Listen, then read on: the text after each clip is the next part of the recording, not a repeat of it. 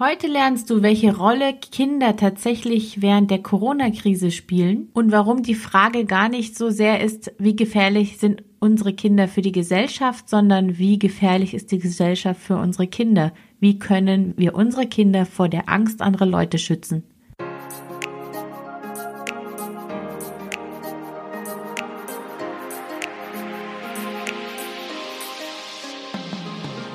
Hallo und herzlich willkommen beim Familienpodcast Gesund und Glücklich mit Dr. Mami. Ich freue mich wahnsinnig, dass du dabei bist.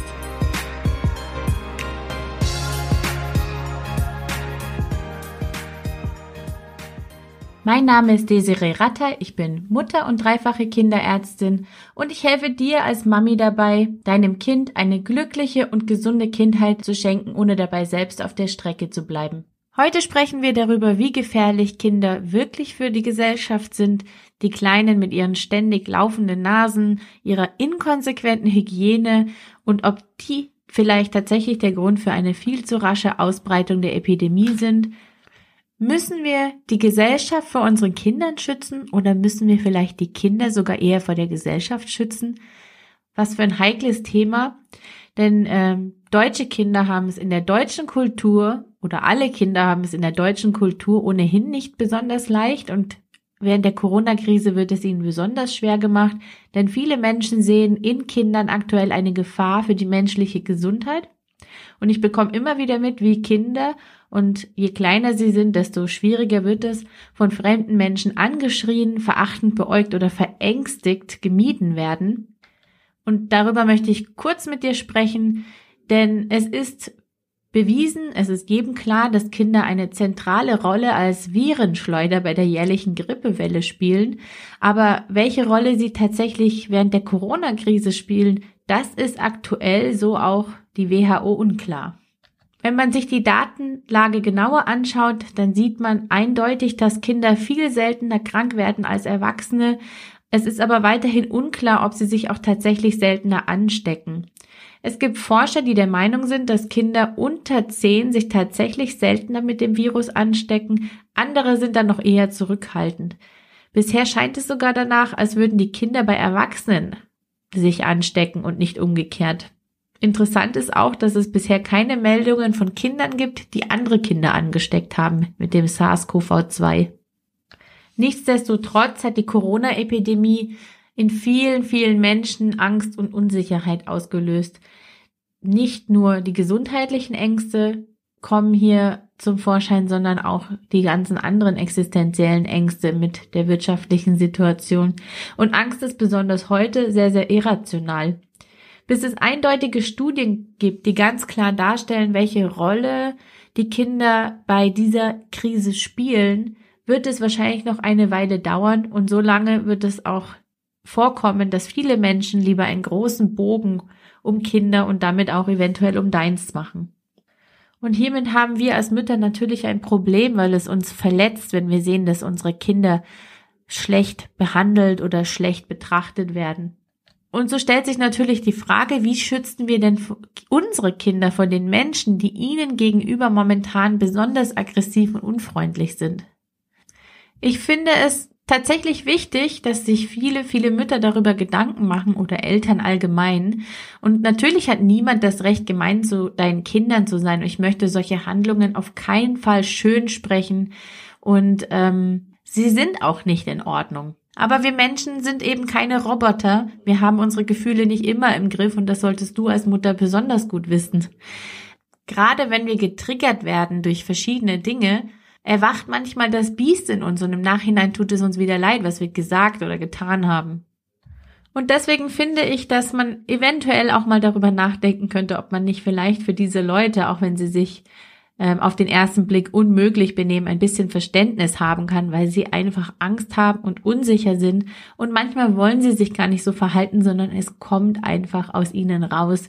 Und wie du in solchen Momenten oder allgemein mit unsicheren Menschen umgehst, das prägt natürlich auch das Bild, das dein Kind später von diesen Menschen und vielleicht sogar von sich selber hat.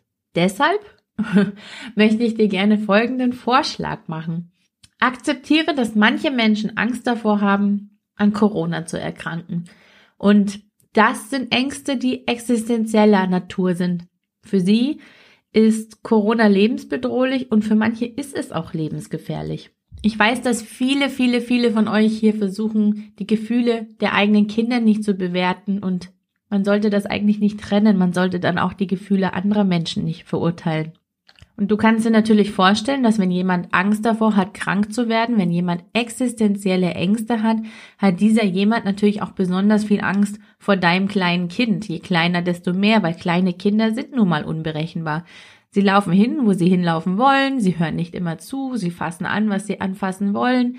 Die Nase läuft, sie halten sich natürlich nicht konsequent an die Hygieneregeln, was man schlichtweg auch einfach nicht von ihnen erwarten kann. Und so, so gesehen, glaube ich, ist es ziemlich nachvollziehbar, dass jemand, der Angst hat, davor krank zu werden, wie gesagt, vor kleinen Kindern auch Angst hat. Und denk auch hier einfach immer wieder dran, dass immer wieder in den Medien kursiert, dass Kinder wie bei der Grippe eine große Rolle in der Verbreitung des neuen Virus spielen. Das heißt, ängstliche Menschen oder Menschen, die Angst haben, an Corona zu erkranken, haben, wenn sie sowas gehört haben, natürlich auch Angst vor deinem gesunden Kind. Und diese Leute stehen unter starkem Stress. Das heißt, ihr Gehirn tritt in einen Stressmodus ein, der Autopilot, den du sicherlich sehr, sehr gut kennst, vielleicht nicht aus dieser Situation, aber aus anderen Situationen, der geht an und übernimmt den Rest. Und du kannst die Angst der Menschen natürlich an verschiedenen Dingen sehen. Du kannst zum Beispiel sehen, dass sie einen hohen Bogen um dich machen. Du kannst sehen, dass sie vielleicht plötzlich wütend oder für dich unverhältnismäßig aggressiv, vor allem gegenüber dein Kind werden, wenn es äh, ihm zu nahe kommt. Und es herrscht ja auf vielen Ebenen ihres Lebens, vermutlich wie jetzt auch in deinen Unsicherheit. Und vielleicht können wir diesen ängstlichen, besorgten Menschen einfach ein bisschen entgegenkommen, anstatt uns noch weiter gegen sie aufzubäumen, weil Widerstand erzeugt Widerstand. Und ich kann wirklich, wirklich, wirklich gut verstehen, dass du auch Angst hast, dass dein Kind in einer sowieso nicht besonders kinderfreundlichen Gesellschaft jetzt noch mehr als sonst der Diskriminierung ausgesetzt wird. Ich kann auch sehr gut verstehen, dass du Sorge hast, dass deine kleine Kinderseele verletzt wird. Ich weiß auch, dass dein Kind momentan wahrscheinlich auch nicht ganz einfach fällt, mit seinen Emotionen umzugehen, weil auch für die Kinder ist alles sehr neu, sehr ungewohnt und die Kinder spüren natürlich auch die Unsicherheiten und Ängste der Eltern. Und ich kann auch wirklich, wirklich gut verstehen, dass wenn jemand unverstehend und gemein zu deinem Kind ist, dass dein Geschütz, Beschützerinstinkt anspringt und du dich sofort zum Gegenschlag bereit machst, weil da erwacht natürlich der Löwe. Die Löwin in jeder Mutter, der Löwe in jedem Papa. Ich glaube aber, dass es wichtig ist, dass wir uns bewusst machen, dass dieses emotionale Auge um Auge, Zahn um Zahn, dass das in dieser Situation einfach niemanden etwas bringt. Es stresst dein Kind, es füttert deine Angst und deine Wut und es macht deinem Gegenüber noch mehr Angst, weil dieser Gegenüber, der reagiert auf deine Reaggression sozusagen und das bestärkt sein Vorurteil, dass Kinder gefährlich sind, dass Kinder machen dürfen, was sie wollen und dass die Eltern sowieso nichts tun und nur zuschauen bei der ganzen Geschichte.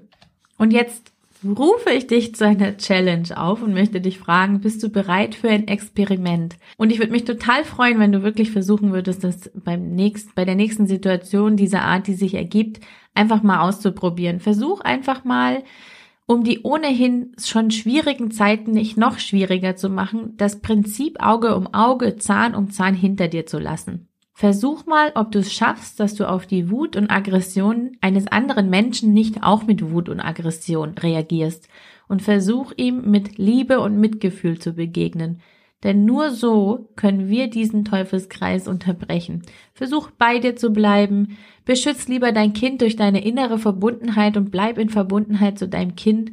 Und es ist ein Kunstwerk und es ist Gold wert für alle, wenn du es schaffst, dass du dich nicht von dem Verhalten eines anderen Menschen aus deiner Mitte bringen lässt. Das gelingt natürlich nicht immer, aber man kann es üben und das ist wirklich, wirklich ein tolles Gefühl. Und mir ist wirklich wichtig an dieser Stelle, dass es mir auf gar keinen Fall darum geht, das Fehlverhalten eines anderen Menschen zu rechtfertigen oder Gefühle zu unterdrücken. Es geht einfach nur darum, achtsam zu sein. Es geht darum, dass du durch Wut und Aggression hier keine produktive Lösung finden kannst. Es geht darum, den Teufelskreis der Angst zu unterbrechen und einander zu helfen. Wenn man es schafft, trotz der schwierigen Situationen im Umgang miteinander entspannt zu bleiben, dann schafft man es, die Verbundenheit zu leben, obwohl Social Distancing verlangt wird. Und ich habe mir gedacht, vielleicht hilft es dir, wenn ich dir darüber berichte, wie wir das als Familie managen, wie wir in solchen Situationen zum Schutze unserer Kinder, aber auch zur Entspannung derer, die einfach Opfer ihrer Angst sind, wie wir das handhaben und vielleicht findest du ja irgendwas in unserem Vorgehen, das dich inspiriert. Also wir machen es so, dass wir unsere Kinder selten mitnehmen zum Einkaufen oder wenn wir irgendwas erledigen müssen, was ja momentan sowieso eigentlich nicht gewünscht ist. Und damit kann man natürlich auch schon viele Konfliktsituationen vermeiden. Wir achten auch darauf, dass die beiden Großen, wenn wir unterwegs sind, immer ihren Mundschutz bei sich tragen, damit sie ihn schnell aufziehen können, wenn uns jemand begegnet und dass sie auch rechtzeitig auf ausreichend Abstand achten. Wir sind als Eltern auch achtsam, denn man sieht ja an, an dem Blick der Leute, dass sie nervös werden und ich finde auch, oder so sehe ich das zumindest, dass es unsere Aufgabe ist, unsere Kinder darauf aufmerksam zu machen oder dafür zu sorgen, dass sie bei uns in der Nähe bleiben. Bei kleinen Kindern ist es in der Regel kein Problem, da sie entweder in, im Kinderwagen oder in die Trage genommen werden können. Wir sprechen auch ganz ehrlich mit unseren Kindern darüber, dass manche Menschen Angst haben. Also Gefühle sind sowieso bei uns ein ähm, häufig angesprochenes Thema. Und unsere Kinder wissen ja auch, dass die Großeltern Angst haben, dass sie angesteckt werden. Und vielleicht verstehen unsere Kinder die Tragweite der Corona-Krise nicht oder Gott sei Dank verstehen sie das nicht, aber sie verstehen die Sprache der Angst. Und auch als Vorschulkind kann man dieses Konzept schon begreifen. Mein sechsjähriger Sohn zum Beispiel, er weiß, dass er schon manchmal ein oder zwei Schreie loslässt, wenn eine Spinne ihm zu nahe kommt. Er weiß auch, dass die Spinne ihm eigentlich nichts tun kann und er weiß, dass er trotzdem die Angst hat und er weiß auch, dass die Angst in Ordnung ist. Und er weiß auch, dass er eigentlich nicht schreien müsste und laut werden müsste und er tut es trotzdem. Und er kann praktisch, wenn er an dieses Beispiel denkt, kann er Verständnis für die Situation zum Beispiel für, von älteren Menschen anwenden. Denn es kam jetzt auch schon zweimal vor, dass er angeschrien worden ist von zwei älteren Menschen, denen er zu nahe gekommen ist. Und er hat sich natürlich erschrocken. Es war auch nicht schön und es war auch nicht richtig. Und ich habe klar, klar, Entschuldigung, klar signalisiert, dass ich zu meinem Kind stehe.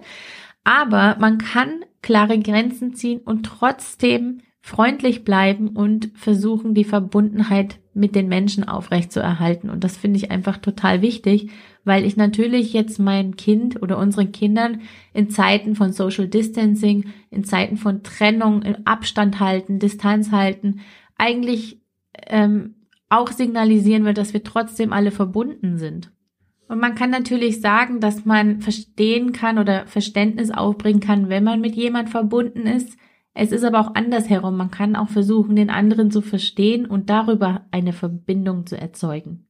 Manchmal heißt es also in solchen Situationen nicken, lächeln und weitermachen. Manchmal heißt es freundlich Grenzen aufzeigen und sich verabschieden. Nur wie wir das Ganze vorleben und wie wir auch im Nachhinein über die Situation sprechen, das entscheidet im Endeffekt, ob unsere Kinder eine Trennung erleben zu anderen Menschen oder trotz allem eine Verbundenheit fühlen. Und ich muss ja sagen, Gott sei Dank gibt es sehr, sehr viele feinfühlige und liebe Menschen, die auch heute noch freundlich auf Abstand gehen. Ich hoffe, dass du dir aus diesem Beitrag ein bisschen was für deinen eigenen neuen, ungewöhnlichen Alltag mit deinem Kind mitnehmen konntest. Und ich hoffe, dass dir die Tipps etwas gebracht haben, falls du und dein Kind mal in so eine Situation kommen solltest. Ich wünsche euch, dass ihr vielen, vielen liebevollen Menschen begegnet. Und wenn du eine Sache heute nur mitnehmen sollst aus dem Ganzen, was wir jetzt hier besprochen haben, dann ist es die Tatsache, dass man aktuell nicht weiß, nicht genau weiß, welche Kinder, ähm, welche Rolle sie während der Epidemie oder in Bezug auf die Ausbreitung der Epidemie spielen und dass es momentan eher so aussieht, als hätten sie vielleicht sogar eine bremsende Funktion, was die Ausbreitung des Virus angeht. Und die Frage ist eben nicht, ob Kinder eine Gefahr für die Gesellschaft momentan dastehen, sondern die Frage ist, wer hier eigentlich wem schadet. Denn sowohl die Politik als auch Unsere Mitmenschen haben bisher wenig Raum für die Bedürfnisse und Eigenheiten unserer Kinder geschaffen und das liegt nicht nur an Unverständnis für das Wesen unserer Kinder, sondern auch äh, an der Angst vor vielen Dingen. Und das Thema Angst, das wird uns auf jeden Fall morgen nochmal begleiten. Morgen wartet ein ganz spannendes Interview mit einer promovierten Psychologin und Neurowissenschaftlerin zum Thema Angst und ich glaube, dass ihr euch darauf auf jeden Fall schon mal freuen könnt. Wenn dir der Podcast gefallen hat, würde ich mich total freuen, wenn du mir eine Bewertung dalässt, meinen Kanal abonnierst und vielleicht sogar den Beitrag mit anderen Müttern teilst, damit möglichst, möglichst viele Familien davon profitieren können und wir dafür sorgen können, dass wir alle in Verbundenheit und mit viel Liebe diese Krise bestehen. Tschüss!